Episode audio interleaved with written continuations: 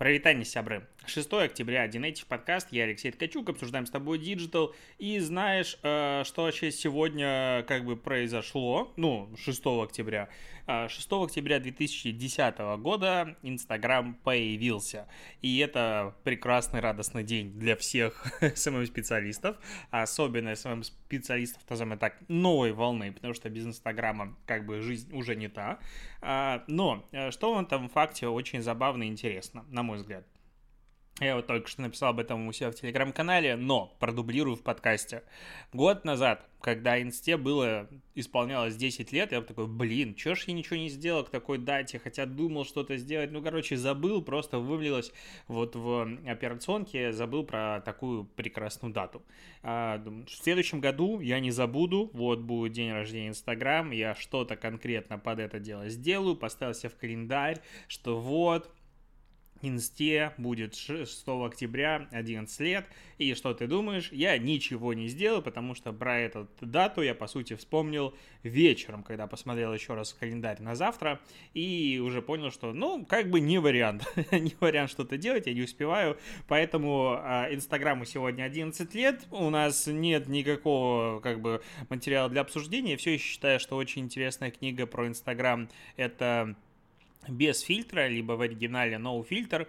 А, Сара я не помню ее фамилию, написала книгу, а, именно про то, как Инстаграм создавался, почему он продался Фейсбуку, а, почему ушел оттуда основатели, ребята оттуда почему ушли, почему Адам Моссери занял это место, как он вообще развивался, почему он долго не мог справиться с багами. Вот как бы такая инсайдерская история. Мне было дико интересно читать, и вот всем, мне кажется, digital-специалистам это было бы, ну, как минимум, а, такая интересная история, основанная на реальных событиях, чтобы почитать пару вечеров. Вот. К новостям. А, продолжаются как бы статейки про падение Фейсбука, а, про то, что, боже мой, что нам теперь делать. А, я вот тут даже тоже вот для одной статьи а, дал комментарий, по идее, сегодня должна выйти, типа, что делать в этой ситуации, как минимизировать риски, как снизить зависимость от э, соцсетей, что делать с рекламой и так далее. А я, честно, ну, Инстаграм падает не в первый раз. И количество трудностей и постоянных глюков, которые случаются время от времени, оно, ну, зашкаливает. Ну, в этот раз был реально масштабный, по всему миру все упало.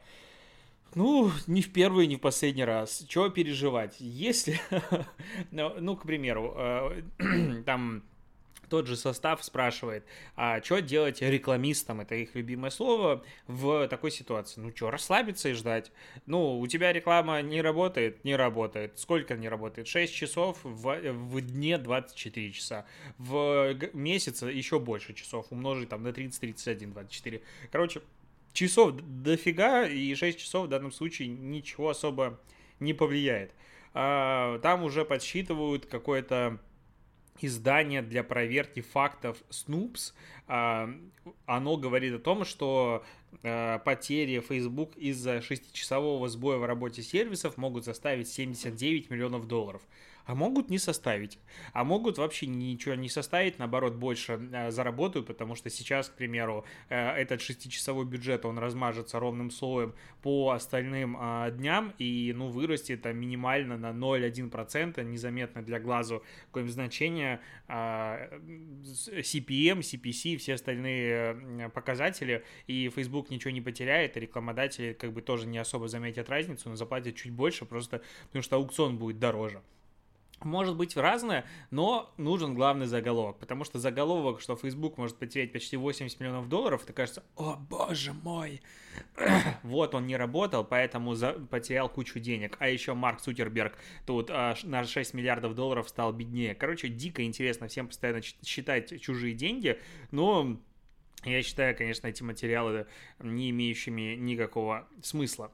А появилась новость, что Mail.ru Group добавляет Steel Factory в образовательный холдинг, э, который у них уже есть, в котором Steelbox и Geekbrains. Это все будет Steelbox Holding Limited называется. И у них там будет теперь три образовательных проекта как бы, ну окей, хорошо, они там объединяются, становится еще все больше, спорить и, а, как сказать, противостоять э, независимому онлайн-образованию против такого корпоративного гиганта будет, наверное, с одной стороны, все сложнее, с другой стороны, я не вижу в этом никаких абсолютно пока проблем, вызовов, чего-то еще, а, если они программы не копируют э, где-то со стороны. Но что здесь интересно, что в комментариях, как обычно, конечно же, начинается пересчет людей, которые, о боже мой, покажите хотя бы одного человека, который нашел работу после курсов, все остальное.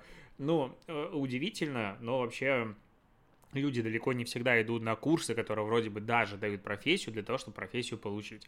Прям очень нечасто это происходит. Прям сильно-сильно нечасто. Иногда люди просто любят учиться. Вот есть такой странный факт, это как люди, которые идут на второе, третье высшее образование, типа, а вот у меня три высших образования. Ну, флаг тебе в руки, как говорится. Иди маши впереди колонны. А бесполезных людей шучу. А, и это постоянная тема о том, что, блин, вот... А, плохое образование, что-то еще. А, ну, мы это обсуждали с Семеном Ефимовым в подкасте «Продажные блогеры». Его, по идее, должны вот демонтировать, и в ближайший день-два мы, наверное, выпустим наконец-то новый эпизод. А, мы обсуждали это много в эпизоде, который все еще не вышел про онлайн-образование, но я надеюсь, что он все-таки появится. Мы начали над ним работать, потому что у нас был большой перерыв. И, и мне кажется, там не все так однозначно. Плюс со стороны человека, который, опять же, имеет два курса, могу сказать, что мотивация людей часто абсолютно непонятно. Ну, то есть я прям хочу написать, ну, не, может быть, не цикл статей, но прям отдельно несколько материалов на тему своего опыта э, курсов, э, знаешь, типа, как я облажался много раз. И по всем этапам э, хочу пройтись и рассказать, мне кажется, это будет интересный опыт, но по поводу вот именно мотивации людей доходить, досматривать, дочитывать что-то еще, она не такая, как э, люди любят э, про себя думать. Вот я бы так это назвал назвал. Facebook удалила всегда не могу это читать. Почему удалила? Потому что компания, ну, для меня Facebook... Я всегда об этом говорю. Мне кажется, вот если бы я сам себя слушал в подкасте, меня бы это, наверное, раздражало. Типа, ну сколько можно об этом говорить? Ну, сорян. А, Facebook удалил запрещенный контент после составления протокола Роскомнадзором. И из-за этого штраф все еще грозит. Короче, у Facebook там куча, типа, залетов. А, ну, понятное дело, им там штрафов выписали на 80 миллионов рублей за год. А, из-за какого-то запрещенного контента 7 тысяч 600 направленных в Facebook уведомлений, э, из них осталось еще неудаленными 1043. Но вот из последних каких-то постов, ссылок, которые Facebook должен был удалить, он должен их удалить за сутки, он их за сутки не удалил, но в итоге, когда протокол был составлен, уже тогда удалил. Но к чему это к чему я веду? К тому, что штраф может быть 1 десятая оборота. Ну и, как я уже раньше говорил, от 1,20 до 1,10 объема оборота, то есть от 5 до 10 процентов. Неужели так сложно писать в процентах? Вроде бы логичнее в процентах, но везде 1,10 пишут. Короче, от 5 до 10 процентов оборота может составить штраф, и Facebook в данном случае пошел типа, ой-ой-ой, чуваки, давайте мы все удалим. Э, они вроде как все удалили, но мне всегда, я когда читаю эти материалы, я прям а, внутренне переживаю за то, что я не вижу, а, а что они должны удалить? Ну, типа, дали бы ссылки, хотя бы было бы интересно посмотреть, что удалить должны. Потом такой, подождите, а, стойте, а, наверное, нельзя туда ссылки давать. Но в любом случае, вот 7600 э, чего-то должно Facebook был удалить, он из этого удалил 6600, тысячу осталось. И вот так интересно одним глазком посмотреть, что же там должно удалить. То есть вот вот очень интересно. Мне всегда это интересно. Не знаю, опять же, это какая-то особенность а, меня, либо, в принципе, человечества. Но прям хочется позырить, чё, позыркать даже, я бы сказал, что же там Facebook должен а, удалить. А, новости космоса из э, США происходят, потому что, а, ну, это, короче, забавный факт. А, актер Шер, Ше, Шетнер, как, подожди, как его полностью, Уильям Шетнер, сколько ж он был, в, фигурировал в теории Большого Взрыва. так вот, Уильям Шетнер, э, он сыграл капитана Кирка в Стартреке, ему 90 лет, и он полетит с вице-президентом Blue Original э, в космос. Ну, потому что, а чё бы нет, ну, это прикольно. Э, и вообще, я дичайше эту всю тему поддерживаю, как гражданская космонавтика развивается в США, как они пиарятся, как они делают это все, все, все, все, по-красивому. Я тут видел недавно сравнение того, каким образом запускает условно ракету у нас и у них а, с точки зрения вот именно картинки. И там пресс-конференции, как выглядит у нас и у них, как вот это все происходит. Ну, блин, ну, чуваки, ну, можно, ну, можно же, не знаю, потратить вот прям незначительную часть денег от стоимости запуска для того, чтобы сделать картинку, ну, как бы так, как должно она быть. Не как оно было в 70-х, и это было ок, и тогда это было реально нормально. А вот как сейчас это должно было быть, ну, как бы умеем, ну, в России есть специалисты, которые могут делать хорошо, но почему-то у нас не так, это очень грустно, типа традиции, наследственность у нас сохраняется. Что в этом другой прикольный факт, что актеру 90 лет, я посмотрел с ним фотографию в статье, думаю, да нет, наверное, не он, может, перепутали фотографию. Пошел, начал искать фотографии Уильяма Шетнера, и я такой, не может ему быть 90 лет.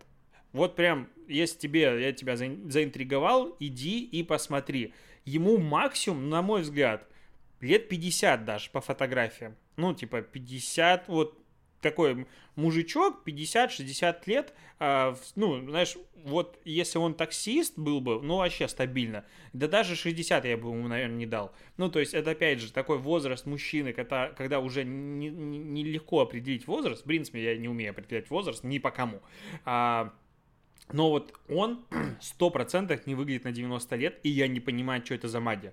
Ну, а, опять же, понятное дело, что он не чистый человек, а, он, подожди, у него же мать Земли, а отец с... Нет, нет, это же Капитан Кирк. Это я, я все перепутал. Стартрек это не моя главная э, франшиза для просмотра. Капитан Кирк, он же Земли, да, я все перепутал. Хорошая шутка сорвалась, сорян. А, но выглядит он реально круто, полетит в космос, это реально очень прикольный факт, потому что человек, который реально вдохновил там, поколение на то, чтобы люди интересовались космосом, в итоге в космос отправится. Просто восторг. Это очень реально прикольная новость. А, круто, что так происходит. Google выпустил Android 12 с новым дизайном, усиленной безопасностью, повышенной скоростью комфорта. Кому на это не плевать? Поднимите руки. Я вот посмотрел в комнате, всем плевать. Почему? Потому что а, я вот как сам пользователь Android смартфонов, мне даже тогда было плевать, потому что у тебя есть Android смартфон, ты на него смотришь и понимаешь, что гарантированно Android 12 тебе не прилетит. ни хрена его не обновят на твоем смартфоне. Особенно, если они самый топовый флагман, который только что появился. Типа, вот если чуть-чуть-чуть-чуть, как бы не флагман, или чуть-чуть-чуть-чуть не последняя модель, все. Забудь о том, что он тебе прилетит. Может быть, за последние годы что-то изменилось, но если, типа, iOS 15, я смотрю такой, ну, прикольно. Кстати, про iOS 15. А, я тут недавно ходил на вторую в своей жизни офлайновую консультацию. Я не провожу офлайновые консультации, всегда на Zoom иду тут, типа, соседи, условно говоря, рядышком. Пошел а, с ребятами пообщаться, ну и тем более уже давно людей не видел. А, иду, слушаю музыку в наушниках, не, ютубчик слушаю а, в наушниках, а, и тут мне какой-то голос в мозг из наушников читает сообщение женским голосом типа Алексей, э, Алексей, Александр Ткачук пишет, и Хренак читает какое-то сообщение. Я достаю телефон, смотрю на него, а там в Телеграме пришло сообщение. Я такой, что за прикол? И потом каждое сообщение вот от моей жены, которая приходила, этот голос, видимо, Сири, я с ней не особо знаком, честно говоря, не общался, читает мне эти голосовые сообщения. Особенно забавно, когда она читает мат. А, и она, типа, такая говорит, если вы хотите ответить, скажите ответить, я вам, типа, отправлю сообщение. И это какая-то, видимо, новая фишка в 15-й вот iOS, что она зачитывает сообщения, на которых у тебя не отключены уведомления, а на жене, понятное дело, отключать уведомления никогда нельзя. Вот, и когда ты идешь в наушниках, она тебе читает. Супер прикольно, я не знаю, нафига. Возможно, эту штуку надо будет отключать, если тебе много чего-то приходит. Но это какая-то странная функция, которую я что-то как-то не вникал и удивился, а, обнаружив ее. А, по поводу вообще функций а, и всего такого, Сбер вчера упал, он упал, ну, ненадолго, минут на 15, но народ уже, конечно, успел нашутиться, что вот Сбер, как и Facebook, следует за трендом, и сначала одни падают, потом другие падают, а с другой стороны, когда падает Сбер, это вот на, намного менее смешно, чем когда падает какой-нибудь Инстаграм. Ну, Инстаграмчик упал, упал, отлежится, встанет. А вот если Сбер, допустим, не работает, представь себе, инфраструктура у них точно так же, как, вот, кстати, а, Facebook сейчас же выпустил статью, а, в которой объяснил, что же произошло, если вот очень сильно упростить, они запустили какую-то команду, которая должна была проверить, а, все ли ок с инфраструктурой, которая существует, ну, как бы забыл слово, которое, которое надо здесь использовать. Вот прям сейчас я даже пытаюсь его найти. Вот именно то слово, короче, да, маршрутизатор, это слово я, конечно же, помню, а вот второе, короче, перераспределение трафика, если где-то вот, типа, трафик идет по прямой, но тут что-то случилось, он пойдет в обход, утрированно. И вот э, они решили проверить, все ли у них ок, нажали команду, чтобы это все проверилось, а эта команда каким-то образом нахрен все обнулила. Все связи между всеми дата-центрами, которые есть, просто обнулила эту штуку. Там что-то еще наложилось, и система безопасности эту команду не зафильтровала, и бла-бла-бла. Короче, реально, как я понял из контекста, одной команды просто положили нахрен всю сеть Фейсбука, еще и отрезали ее от интернета, поэтому DNS не, на, не находили, ничего не находило. И я вот реально в этой ситуации хотел бы увидеть лицо этого человека, который осознал. То есть вот прям, мне кажется, если бы его в этот момент кто-то записал на камеру, это было бы вот в толковом словаре слово «осознал», и вот эта эмоция, эта дивка должна была быть напротив. Потому что там явно кто-то посидел. Мне очень жалко этого человека, потому что он ну, явно этого не хотел, и вряд ли мог кто-то представить, что такое возможно. Но э, момент был, наверное, веселый. Фу. Идем дальше. На составе появилась статья, э, в которой э, рассказывают о брендинге националь... так, национальный приоритет разработали промо Пуштинской карты. Пуштинская карта это что за прикол? Это россияне в возрасте 14-22 года получают карту, на которой есть 3000 рублей для того, чтобы ходить по музеям, выставкам и всяким таким приколом. А, мне инициатива нравится. Я не сильно понял, зачем именно отдельная карта и все остальное. Там какие-то свои приколы и все остальное. Там даже есть отдельное приложение к э, госуслуги культуры, оказывается. А вот это, чтобы сущности плодились, я не сильно за, мне кажется, это все можно объединять, но, наверное, люди, которые это делали, продумали этот момент, и только так можно было его реализовать. Но а, брендинг, он максимально, ну, ты думаешь, пуштинская карта, там должен быть какой-нибудь большой театр, или какой-то другой театр, или какой-нибудь музей, или опера. А, ну, то есть вот на фоне должно быть что-то такое, как бы, ну, масштабное. А, ну, или Пушкин на худой конец. В итоге на карте есть Пушкин, но при этом он неоновый. А, кстати, вот гипсовые головы от нас не ушли далеко. Гипсовые головы, головы, которые у стилбокса везде там были, у всех вообще были. Тут гипсовая голова тоже есть, но уже Пушкина. Не какой-нибудь сирены, не какой-нибудь там а, гидры и всего остального. Здесь Пушкин. А, гипсовый, но неоновый. Зеленый, фиолетовый, салатовый и все остальное. И брендинг э, максимально такой ярко вырви глазовый. вот так назовем. То есть то, чего ты не ждешь от пушкинской карты, они типа били в целевую аудиторию, и для нее делали такую пушкинскую карту, все мигает, все такое как бы супер молодежно драйвово, и мне кажется, даже уже немножечко с этим перебор. То есть в целом, а, ну, если подумать, что государство делает такой брендинг для государственного проекта, такой, вау, это, конечно, прикольно. Но вот как будто бы очень попсово, мне показалось. То есть, ну, такие штуки, во-первых, они уже были давно, и ну, прям ничего тут сильно удивительно нового нет. Это набор клише и шаблонов, я бы это так назвал. Сорян, если вдруг меня слушают люди, которые это делали, я не представляю, что такое согласовать вот такую историю там с государственными органами. Это, конечно же, победа. Но вот со стороны это выглядит как набор всего, ну, там прям кучи шаблонов, которые я видел везде.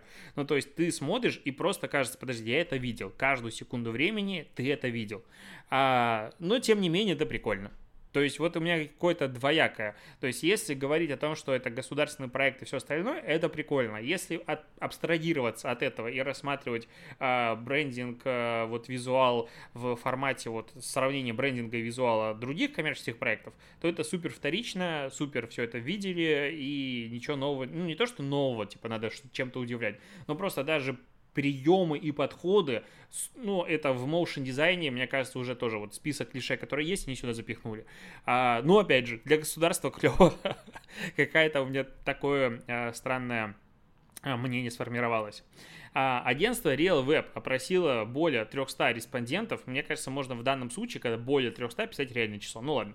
А, из России при помощи инструмента Яндекс Взгляд, чтобы узнать, почему люди участвуют в промо-акциях, как лучше всего анонсировать розыгрыши и какие механики выбрать, чтобы привлечь больше всего участников. И я считаю, что хоть и 300 участников, если они выбраны репрезентативным образом, они в целом адекватно могут а, нам дать какую-то информацию, но если говорить про опрос именно конкурсных активаций, то это супер нерепрезентативное исследование. Почему? Потому что в Яндекс Взгляде уже участвуют люди, которые отвечают на опросы для того, чтобы получить какой-то ништяк себе.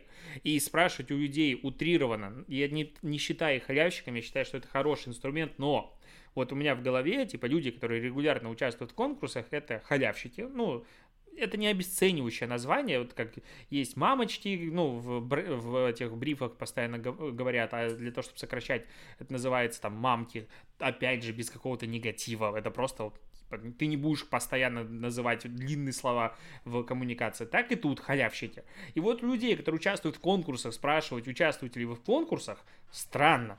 Ну, то есть это не прям не такая выборка, которая нужна. Но а, люди с большей вероятностью будут участвовать в какой-нибудь активности, если есть гарантированный приз. 60% участников будут в этом делать.